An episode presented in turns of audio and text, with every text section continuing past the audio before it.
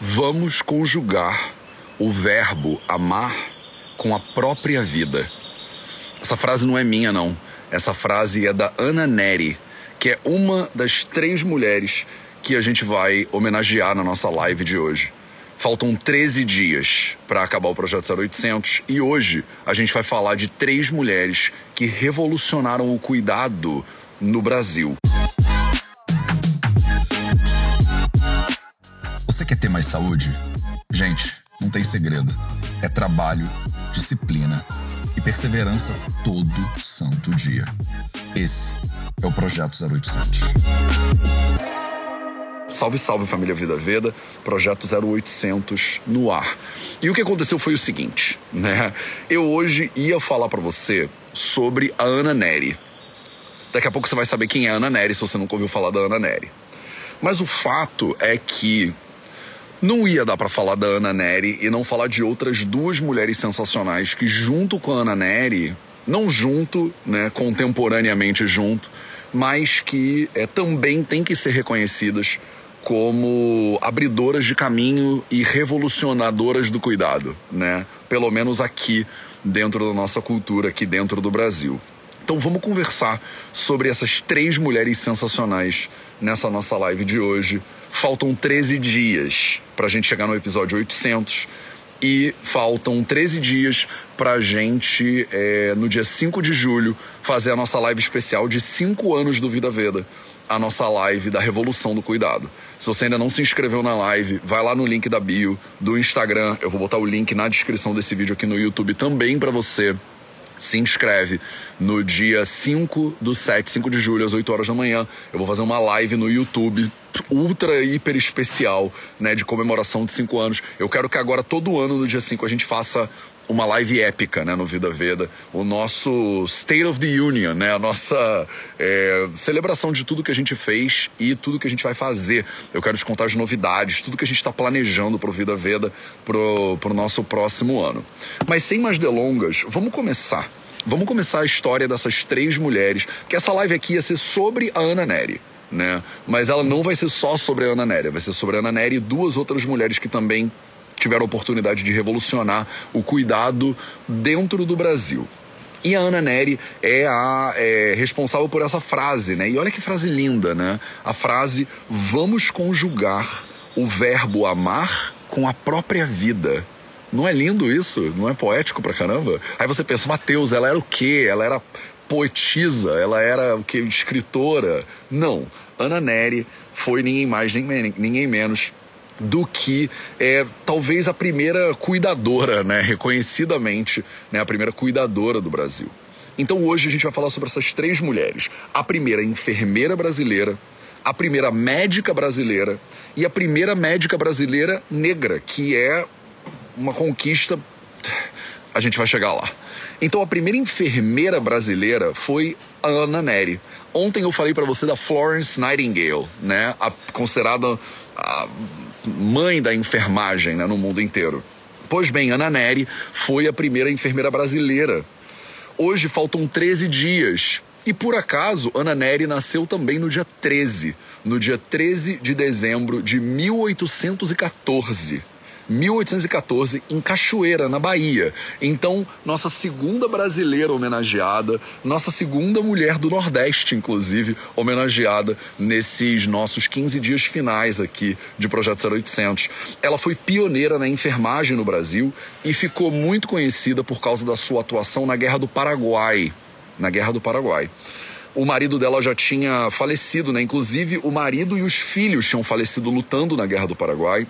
E aí a Ana, né, Ana Nery enviou uma carta para o presidente da província da Bahia, oferecendo seus serviços como enfermeira para cuidar né, dos feridos durante os tempos de conflito. Em 1865, ela era da época da Florence Nightingale, diga-se de passagem, né? Vocês lembram da live de ontem? Então, lá da metade do século XIX, tava Ana Nery aqui no Brasil, né, dando os primeiros passos no, no, nesse cuidado na enfermagem, enquanto Florence Nightingale estava lá na Guerra da Crimeia, né, fazendo também, né, organizando seu show, né? Então, 1865, Ana Nery partiu de Salvador em direção ao Rio Grande do Sul, onde ela ganhou as suas primeiras noções né, de enfermagem com as Irmãs de Caridade de São Vicente de Paulo. E com 51 anos de idade, com 51 anos de idade, na metade do século XIX, tá? Não era 51 anos de idade hoje em dia. Você, né, lembra dos seus avós, né, no início, na metade do século passado, do século 20, que você achava, meu avô tem 60 anos de idade, ele está velho, né? Então hoje em dia a pessoa com 90 anos ainda é uma jovem serelepe, né, pulando, pulando por aí. Mas Ana Nery, aos 51 anos de idade, ih, passou uma borboletona aqui na minha cabeça. Ana Nery, aos seus 51 anos de idade, foi incorporada ao décimo batalhão de voluntários da pátria e foi em direção à guerra do Paraguai para poder ajudar, né? Começou seus trabalhos no, nos hospitais de Corrientes, né? Onde tinha, né, nessa época, cerca de 6 mil soldados internados e algumas poucas freiras, né? Realizando os trabalhos de enfermagem. Mais tarde, ela ajudou os feridos nos hospitais de Salto, de Humaitá e de Assunção. As condições naquela época eram absurdas, né? Imagina, metade do século XIX. Se hoje em dia a situação às vezes já é periclitante, imagina na metade do século XIX. Tinha pouca higiene, mesma história da Florence Nightingale de ontem, você lembra? Pouca higiene, falta de materiais e um monte de gente doente. E aí a Ana Nery chamou a atenção né, de todo mundo pela sua dedicação ao trabalho como enfermeira. Em todos os hospitais onde ela passou, né, ela ficava é, conhecida né, como uma pessoa extremamente dedicada. Ela montou uma enfermaria modelo em Assunção, né, na capital do Paraguai, e ela usou para isso os próprios recursos dela. Tá? Então, se você achar, Matheus, mas eu acho que eu estou com 50 anos, né? Eu não sei se ainda dá tempo para mim. Ana Nery, aos 51 anos, foi lá pro meio da guerra para ajudar as pessoas. No final da guerra, 1870, ela volta ao Brasil tendo perdido um dos seus filhos, né? E foi condecorada, inclusive, com medalhas de prata geral de campanha e a medalha humanitária de primeira classe. Né? Então foi uma mulher, não foram só essas medalhas que ela ganhou ao longo da vida dela, foi muito condecorada também. Inclusive, ela recebeu do imperador Dom Pedro II uma pensão vitalícia com a qual ela acaba né, é, mantendo e educando a sua família. Ela morreu no Rio de Janeiro em 20 de maio de 1880 a primeira escola oficial de enfermagem de alto padrão no Brasil foi fundada por Carlos Chagas. Sabe o cara do Chagas, da doença de Chagas? Então, em 1923 e em 1926, ela recebeu o nome de Ana Neri. Olha só. Então, a primeira né, escola oficial de enfermagem no Brasil foi chamada de Ana Neri, em homenagem a ninguém mais, ninguém menos do que essa nossa baiana né, da live de hoje.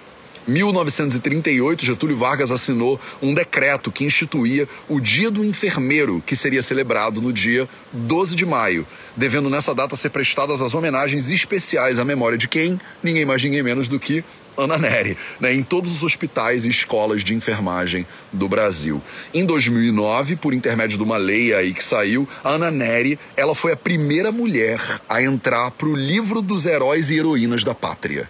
Lembra desse livro? Eu comentei ele com vocês na live de segunda-feira, né? E aí, por causa lá do, do governo de 2009, Ana Nery, né, uma mulher baiana, foi reconhecida como uma heroína da pátria. Esse livro foi depositado no Panteão da Liberdade e da Democracia, em Brasília, né, no Distrito Federal além das inúmeras homenagens né, que a Ana Nery recebeu, em 1967, a empresa brasileira de Correios e Telégrafos, né, os Correios brasileiros, lançaram um selo comemorativo com o busto da enfermeira, né? Numa série que foram várias personalidades femininas com relevo histórico. Então, essa foi Ana Nery, nossa primeira enfermeira né, brasileira que contemporânea lá de Florence Nightingale, que foi a primeira considerada a primeira enfermeira do mundo, né, do, da maneira como se faz enfermagem hoje em dia, a mãe, né, da enfermagem moderna. Ela ganha aqui nossos corações como a primeira enfermeira brasileira. E aí eu ia falar só de Ana Nery, mas eu pensei, não dá para falar de Ana Nery sem falar de Maria Augusta Generoso Estrela, que foi a primeira médica do Brasil primeira mulher médica brasileira. Então vamos agora para nossa segunda guerreira heroína da nossa live de hoje. Maria Estrela, ela nasceu no Rio de Janeiro, dia 10 de abril de 1860. Então, ela nasceu depois, né, da atuação da Ana Nery. Quer dizer, a Ana Nery estava viva já, mas a Ana Nery já estava, né, solando no Paraguai, né? Já estava mandando brasa quando é, Maria Augusta Estrela nasceu, né, em 1860. E ela foi uma médica brasileira, ela não se formou no Brasil, ela se formou em medicina em 1881 em Nova York, no New York Medical College, né? And Hospital for Women, né? Em Nova York. Então, ela, a primeira mulher brasileira, a primeira médica brasileira, não se formou em medicina no Brasil. Ela foi a primeira mulher médica, mas ela teve que estudar fora do Brasil, diga-se de passagem, né? Ela era filha de um casal de portugueses, né? Teve educação básica é, num colégio brasileiro também 13 anos viajou para a Europa, onde ela estudou seis meses no Colégio Vila Real, né, no Funchal, em Portugal. Né? E quando retornou para o Brasil, voltou para o Colégio Brasileiro, começou, continuou estudando um monte, e ela é, decidiu, né, ou mostrou interesse para o pai de cursar medicina. Infelizmente, as faculdades brasileiras da época, né, 1881, né, ela foi estudar, as faculdades brasileiras não permitiam matrícula de mulheres. E assim ela pediu pro seu pai para mandar ela pro exterior para poder cursar a faculdade e depois voltar para clinicar no Brasil. Não só ela não foi aceita em nenhuma faculdade brasileira, porque mulheres não podiam estudar medicina naquela época, em 1881, como ela foi estudar em Nova York e voltou para clinicar no Brasil. Ela foi estudar fora, fez medicina fora e fez questão de voltar e trazer esse conhecimento de volta para o Brasil, o país que não deixou ela estudar em primeiro lugar, né? Você entende o, o, o tamanho desse negócio, né? O, o coração que essas pessoas todas que eu estou trazendo para você, essas mulheres todas que eu estou trazendo para você têm, né? A pessoa vai embora, aprende, não deixam ela estudar aqui. Ela podia ter ficado chateada, ela podia ter ficado magoada, ela podia ter ficado com o coração amargo. Ela não fez nada disso. A mulher vai para Nova York, gasta o seu precioso dinheirinho, volta para o Brasil ainda para clinicar. E aí, em 1875, ela embarca no navio South America rumo a Nova York. Ela foi para Nova York de navio, tá, meus amores? Naquela época você não pegava, sei lá, né? Você não ia de Latam ou American, não tinha essas paradas. O pessoal de hoje em dia reclama, né? Mas Mateus, Nova York é longe, né? Demora, sei lá, 10 horas para chegar em Nova York. Essa nossa Maria Augusta maravilhosa foi de navio. Tava na Nova York. Você pense duas vezes antes de reclamar dos seus privilégios, né? Então ela presta o exame de admissão no New York Medical College for, and Hospital for Women e ela teve o seu pedido, o seu pedido de matrícula indeferido. Quer dizer, é, o regimento interno da faculdade exigia que as alunas tivessem 18 anos completos ou, comple ou pra, a completar, né, para poderem ingressar. Só que Maria Augusta, não, não só isso tudo que eu falei, tinha 16 aninhos. Maria Augusta embarcou para Nova York para fazer sua prova de admissão com 16 anos de idade. Foi isso que aconteceu, tá, meus amores? Estão aqui para você. Mas, Mateus, mulheres viajando sozinhas pelo mundo, sim, no século XIX, ela foi lá porque ela não podia estar no Brasil ela foi estar em Nova York. Foi isso que aconteceu. Caraca, é muito, gente. Aí ela fez uma nova petição expôs os motivos, né, brigou pela admissão dela, mesmo sem ter a idade requerida, diante de uma comissão de médicas e de alunas do instituto lá é, de medicina. Ela marcou, a, a comissão marcou novos exames de admissão e ela prestou os exames de admissão e foi aprovada com distinção, matriculando-se lá no dia 17 de outubro de 1876 na Faculdade de Medicina em Nova York, porque no país dela não deixaram ela estudar, basicamente. Tá? A mulher foi de navio. Isso é muito louco.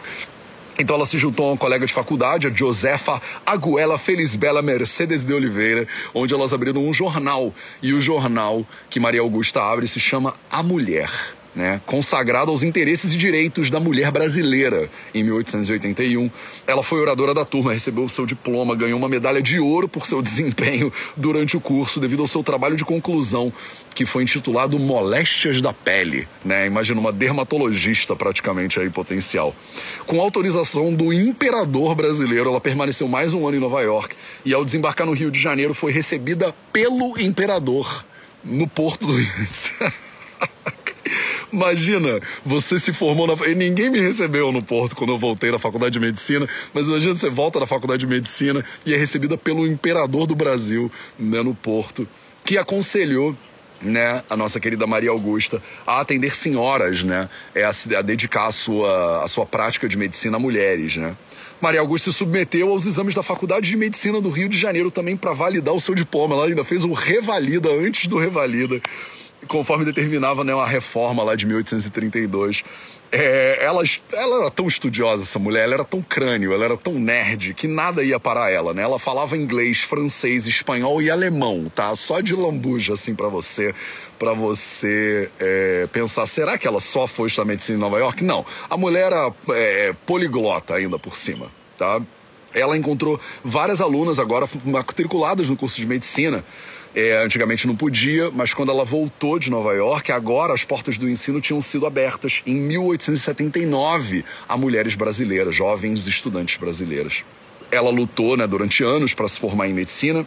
Foi a primeira mulher do Brasil, então, reconhecidamente a primeira médica brasileira e o seu exemplo né, de luta contribuiu para a abertura da faculdade às jovens mulheres brasileiras que agora finalmente podiam estudar medicina também em 1884, né, dois anos depois do regresso dela, é, isso tudo aqui é o império, tá? Eu não sei se você tem noção dessas coisas. No império brasileiro, né? Ela conheceu o alagoano Antônio Costa Moraes, de 38 anos, formado em farmácia pela Universidade de Leipzig, Leipzig, e proprietário da farmácia normal. E apaixonados, eles dois se casaram. Olha que bonitinho. E se casaram no mesmo ano né, impulsivos, esses meninos impulsivos.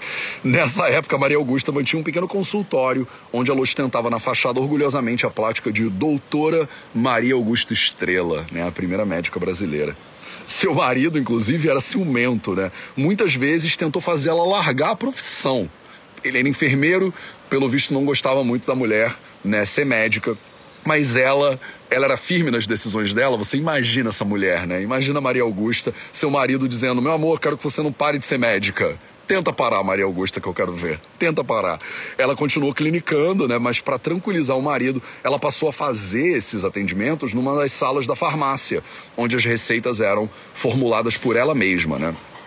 A clientela era imensa, afinal ela era a primeira médica, né? E ela se dedicava principalmente a mulheres e a crianças. Ela atendia gratuitamente aos que não tinham a possibilidade de remunerá-la, inclusive, né? Quem não podia pagar as suas consultas era atendido de maneira gratuita. Não só tudo isso, Maria Augusta ainda teve cinco filhos, né? E, vi, e ficou viúva em 1908, né? Tendo que reduzir o atendimento médico para poder se dedicar mais ao atendimento de todos os filhos. Eu acho que estamos batendo alguma coisa agora aqui na minha cozinha. Vocês conseguem me ouvir bem? Espero que vocês consigam me ouvir bem. Ela deixou um lugar na história pela luta de defesa dos ideais femininos e o seu nome é honrado como patrona da cadeira número 64 da Academia de Medicina de São Paulo. Ela tem um nome, inclusive, né, de rua em Poços de Caldas e na cidade de Porto Alegre, inclusive. E é a segunda mulher que eu precisava homenagear na nossa live de hoje. Né? A mulher que era tão tinhosa, era tão tenaz, que ela não foi aceita na medicina no Brasil, foi fazer medicina em Nova York, voltou de Nova York, clinicou no Brasil, tinha um marido ciumento que não queria que ela fosse médica, foi médica mesmo assim, ainda teve cinco filhos de lambuja, que quando ficou viúva, o marido morreu, ela criou os cinco e era médica ao mesmo tempo no final do século XIX, no Império Brasileiro e depois da proclamação da República no início do século XX. Nossa terceira homenageada de hoje, porque eu não podia deixar de falar de todas essas pioneiras né, brasileiras.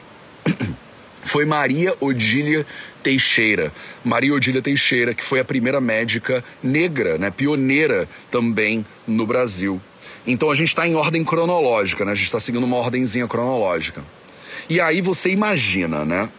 Se na época você já tinha toda a questão patriarcal e machista que não permitia com que uma mulher estudasse na faculdade de medicina, imagina o tamanho do racismo. Se hoje em dia a gente já é muito racista, imagina no final do século XIX, quando a abolição da escravatura foi proclamada. Então, Maria Odília Teixeira, numa época que as mulheres não tinham conquistado nem o direito de voto ainda, ela já era uma desafiadora de paradigmas. Outra baiana, diga-se de passagem, salve a Bahia, né, aqui. Então, mais uma mulher, né, baiana aqui, considerada a primeira médica negra do Brasil. Ela ocupou, né, lá no início do século XX, um espaço que ainda hoje é predominantemente ligado à branquitude. E ela se tornou uma grande inspiração, né?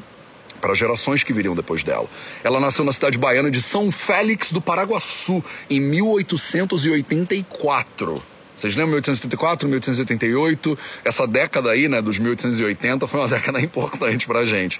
Ela era filha de Josefina Luiza Palma, uma mulher negra que teve a mãe escravizada e alforriada, e José Pereira Teixeira, um médico branco que, apesar da origem humilde, era bastante prestigiado na cidade de São Félix de Paraguaçu. Né? Seguindo os passos do pai, ela logo decidiu que se dedicaria também aos estudos, né? O seu plano de vida ia ser ser médica. Aos 13 anos, ela saiu de Cachoeira, né? Que é a mesma cidade da Ana Neri, não sei se você lembra. Eu não sei o que, que tinha na água dessa cidade de Cachoeira, na Bahia, mas só fazia mulher fenomenal esse lugar. Então, todas as mulheres que saíam né, de Cachoeira na Bahia, era uma mais incrível do que a outra. Tivemos Ana Neri, né, a primeira enfermeira brasileira que foi lá servir na Guerra do Paraguai, e tivemos Maria Odília também, outra baiana que também saiu de Cachoeira, que até, até esquentou para mim aqui, não posso falar da Bahia, que, que começa a esquentar. O, olha o sol, até o sol da Bahia vem prestigiar a gente nesse dia glorioso. Então, né, ela morava com a família, né, e foi rumo a Salvador para ser aluna do ginásio da Bahia, né? O colégio era um dos mais tradicionais, né, do estado da Bahia, formou grande parte dos herdeiros da elite branca, né, brasileira baiana no caso, mas isso não impediu que ela também se graduasse em ciências e letras, além de falar francês, latim e grego. Tá bom para você? Ah, então tá. A partir daí a trajetória acadêmica da Maria Odília só cresceu, né? Em 1904, então, né, depois das nossas outras mulheres homenageadas de outra, de hoje, ela entrou para a Faculdade de Medicina da Bahia, porque agora as mulheres podiam estudar medicina no Brasil, né? Foi a única mulher da turma de 48 alunos, a única mulher da turma, e foi tutorada pelo seu irmão Joaquim Pereira Teixeira, que foi veterano, né, no mesmo curso, na mesma faculdade. É, parecia que tinha uma espécie de projeto familiar né, nessa família. Era, todo mundo era médico. E antigamente era assim, né? Você era médico, o pai era médico, o avô era médico, o filho era médico, todo mundo era médico, né? E aí é, também era comum né, que as pioneiras fossem contemporâneas na faculdade de algum parente que servia como uma espécie de tutor. Né? Era difícil naquela época, é, mesmo, né? Ah, as mulheres podem estudar, mas não era assim, né? Não era essa, essa facilidade toda. Né?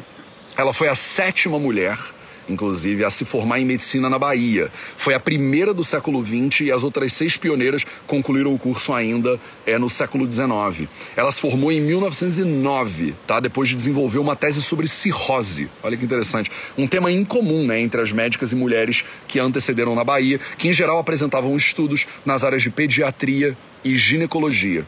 O estudo foi apresentado em um momento em que é, altas, é, que estavam em alta, né, essas teses ancoradas na eugenia e no racismo científico. Então você imagina, a primeira médica negra brasileira defendendo uma tese dela, né, de formatura lá, no momento onde teorias racistas, né, é, o racismo científico, a eugenia, estavam totalmente em voga. Doenças como a cirrose, por exemplo, é, que são associadas ao consumo de bebidas alcoólicas, né, cirrose hepática, eram encaradas como moléstias ligadas à tese racista de uma suposta degeneração da raça negra. Então os negros desenvolviam isso aí por causa de uma. Era uma raça inferior. Você imagina a força dessa mulher de estar tá lá escrevendo uma tese sobre cirrose numa época onde a gente conectava né, muitas doenças a uma questão de inferioridade, né, de raça. É, e aí você tem né, historiadoras como a Mayara Santos, que, é um, que se debruçou bastante sobre a história da nossa homenageada aqui, falando né, que o estudo dela foi um estudo absolutamente pioneiro, né? Não só por causa do tema né, da cirrose, mas pela forma como ela discute a cirrose. Né? A tese trata a cirrose, mas passa longe do debate é, racista né, da época. Ela não adotou um caminho fácil na época, que era justificar né, as doenças por causa desse. Né, usando o racismo científico. Cinco anos depois da formatura, ela foi convidada a voltar para Salvador e lecionar clínica obstétrica né, na faculdade. Se tornou a primeira professora negra da Faculdade de Medicina da Bahia. Tá bom para você? É só mulher porrada, né? Só mulher porrada. Ela lecionou até 1917, quando ela voltou para Cachoeira, esse lugar abençoado aí, né? Após descobrir que o pai dela estava doente. Tudo bem, gente? Os passarinhos estão vindo dar bom dia para você hoje também.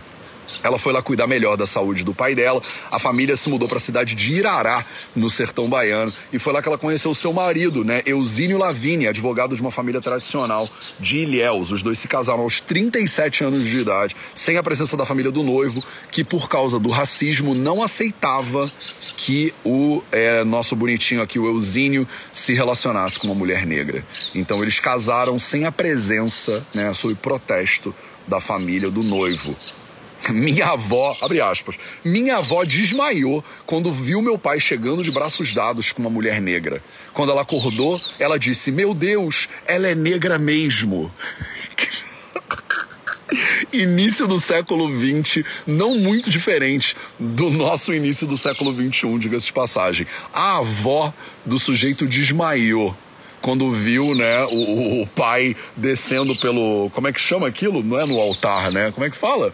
Desce, é, é, indo em direção ao altar, de braços dados com uma mulher negra, né? E a avó desmaiou, e quando a avó acordou, ela falou: Meu Deus meu Deus, ela é negra mesmo. Que horror, gente, que horror. E você vê o, o, tamanho né, do preconceito. Ainda bem que hoje em dia, né, não temos mais essa, esse tipo de coisa no Brasil. Que bom. Ainda temos mais uns 500 anos aí para ver se melhora esse negócio, né?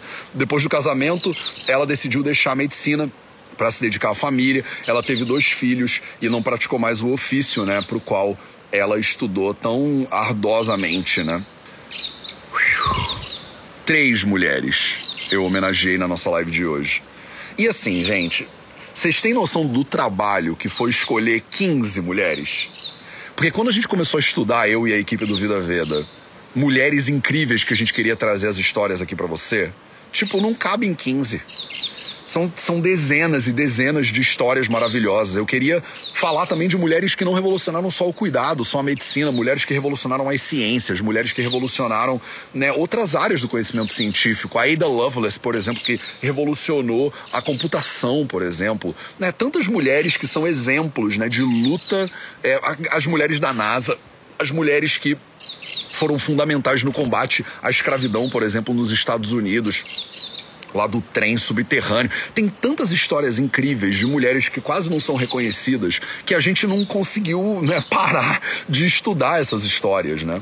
E eu tentei trazer, eu tô tentando trazer para vocês, né, algumas mulheres que estão muito ligadas com a medicina, com as ciências, né, de forma mais específica, mas só para te dizer que foi uma luta árdua, tanto que hoje eu falei, não, a gente, né, é, a Evelyn Wroblewski, né, que é a minha é, líder, né, desse tipo de estudo aqui, de escrita e de elaboração, ela falou, cara, vamos botar três mulheres hoje? Falei, cara, vamos, por favor. Porque a gente não tem como não falar da primeira enfermeira brasileira, nossa Florence Nightingale, digamos assim, né? A gente não tem como falar, não falar da primeira médica brasileira. E não tem como falar da primeira médica negra brasileira, porque todas elas abriram né, o mato à foice, né? É, numa época onde ser mulher significava que você ia ser mãe, que você ia ser esposa, você não ia ser nada além disso, né?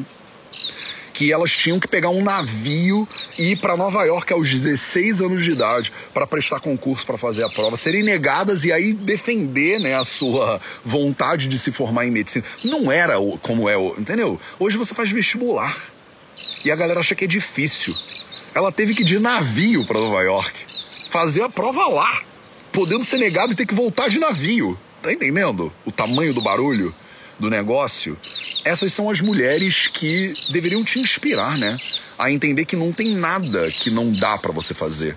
Mas o governo, Matheus, não sei que lá, mas a sociedade, Matheus, não sei que lá. Vê se elas pararam para ouvir o governo e a sociedade. É o que, que você quer, né? Qual é a transformação que você quer vê manifestada no, no mundo. E aí você morde, né, bota a faca nos dentes e vai, né? Eu espero que essa série ela esteja não te ensinando Ayurveda nem sobre os doshas, porque eu não acho que essa é a coisa mais importante que a gente tem que fazer na reta final do 0800. Eu espero que ela esteja te inspirando a entender que não tem nenhum limite para o que você pode querer. Quando você tem os impulsos de revolução numa mão e o impulso de cuidado na outra. E no dia 5 de julho, a gente vai se encontrar às 8 da manhã no YouTube do Vida Veda e eu vou sintetizar, né, todos esses ensinamentos aqui de todas essas mais de 15 mulheres, inclusive. E eu vou te contar também quais são os próximos passos do Vida Veda, né, dos anos de 2022 para 2023. Obrigado pela sua presença. Esse foi o nosso projeto 0800 de hoje, nessa nossa reta final aí, episódio 788. Faltam 13 dias. E eu espero amanhã, às 8 da manhã.